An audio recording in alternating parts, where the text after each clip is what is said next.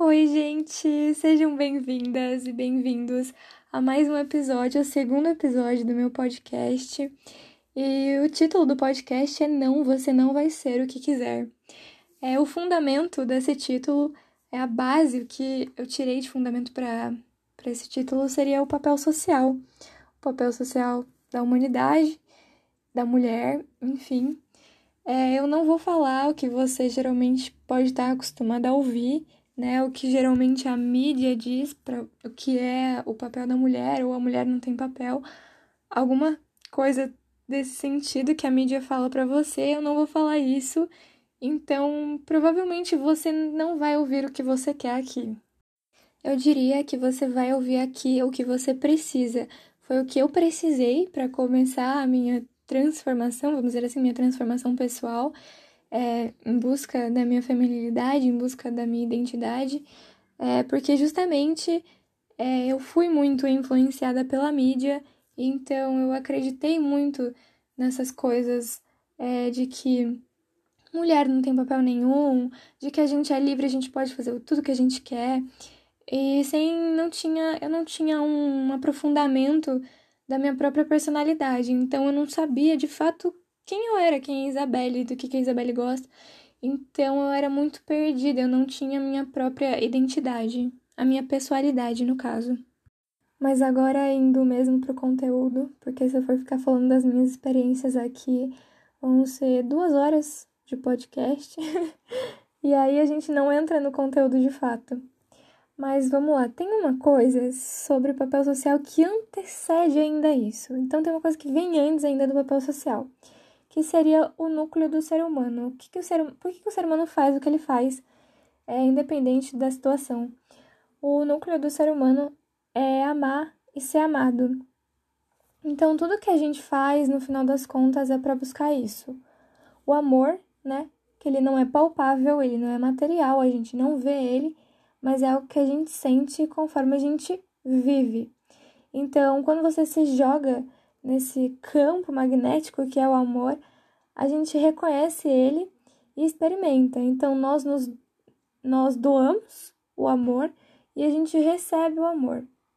Então, assim, sabendo sobre o núcleo do ser humano, o que, o que nos move de fato, essa questão de você se achar autossuficiente, independente e tudo mais, é uma pura autoenganação, né? Porque uma pessoa ela quer ser reconhecida como autossuficiente, independente, ela quer ser amada. No final das contas, é isso. E não que seja ruim você querer reconhecimento, todos nós precisamos de reconhecimento. E, inclusive, é, eu até estava meio filosofando nisso sobre o reconhecimento.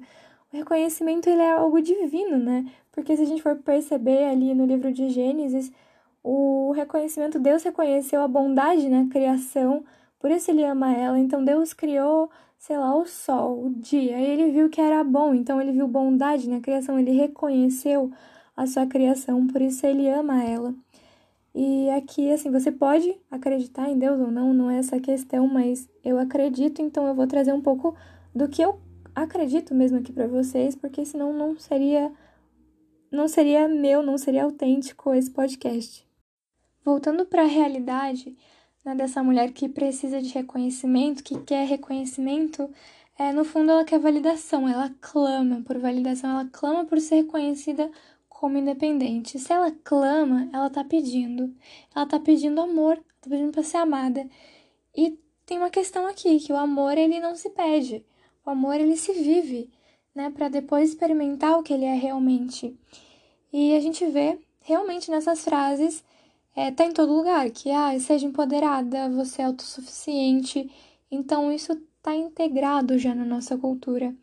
Então por isso é difícil a gente se desvincular desse pensamento.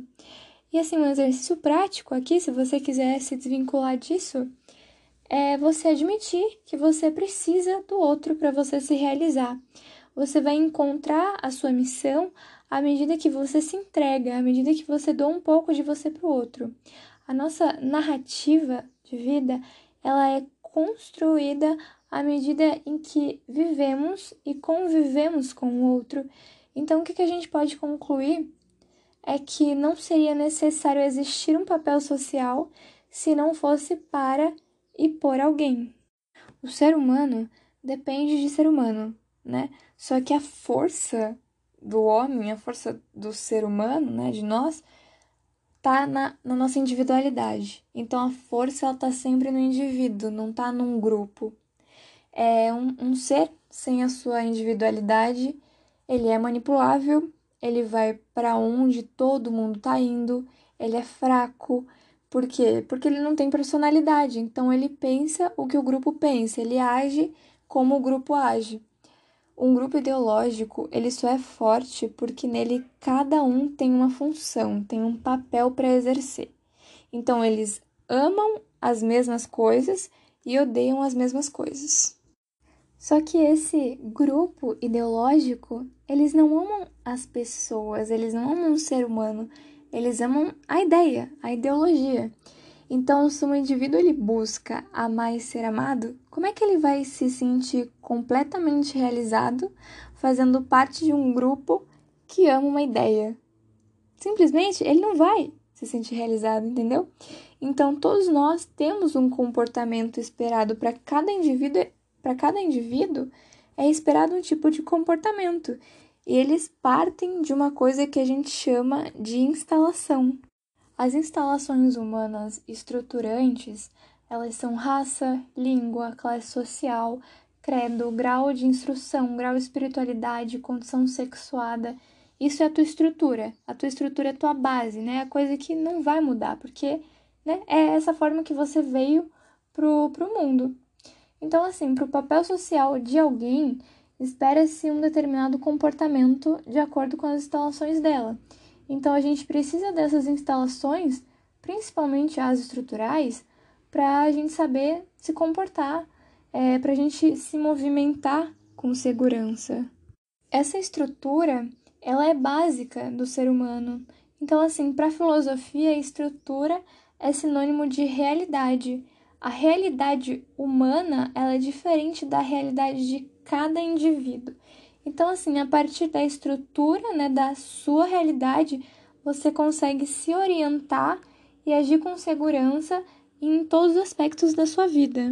O seu ser, que está além da sua corporeidade, ele é homem ou mulher. E você vai morrer assim, você querendo ou não aceitar isso. Ou seja, quando você escuta essas ideologias falando é, para você ser o que você quiser, é uma mentira assim das mais absurdas, porque você é limitado, você não pode ser o que você bem entender. Então, assim, você é o que é. E para que você brigar contra a sua natureza? A gente está vivendo é, em uma geração paralisada, justamente porque existe essas ideologias que pregam esse tipo de discurso. Elas querem tirar da gente essas instalações estruturais fazendo a gente acreditar que podemos ser o que quisermos e induzir que isso é a verdadeira liberdade. E é isso que te deixa tão insegura e paralisada. Nós temos limites dentro do cosmos também e os limites humanos. Esses limites, eles são amorosos.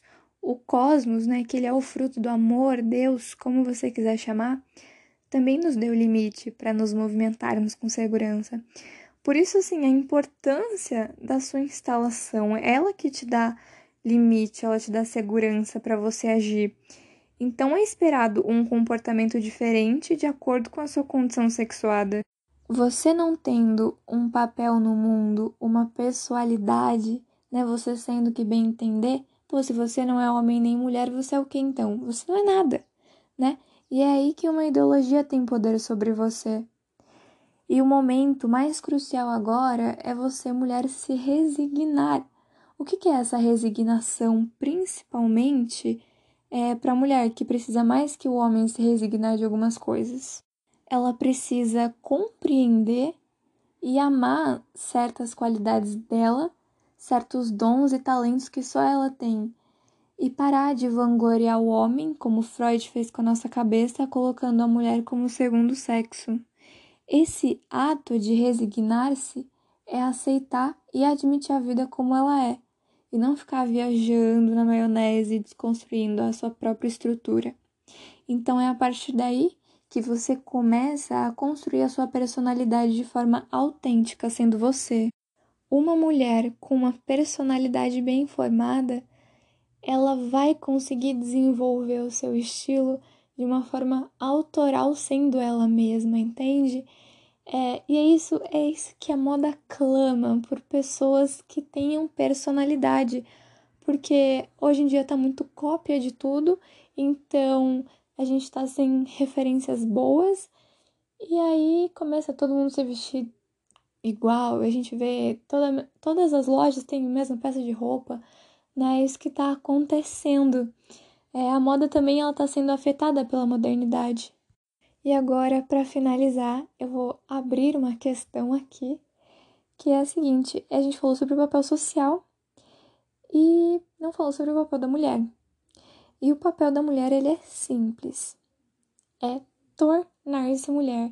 Eu vou deixar essa questão em aberto sobre o que é ser mulher e o que é se tornar mulher para esse episódio e vou responder no outro, mas eu quero que você, né, faça esse exercício. O que, que é ser mulher hoje? O que, que é se tornar mulher? Então, assim, esquece tudo que a mídia fala sobre o que é ser mulher e pensa a partir de você mesma. O que, que é isso para você?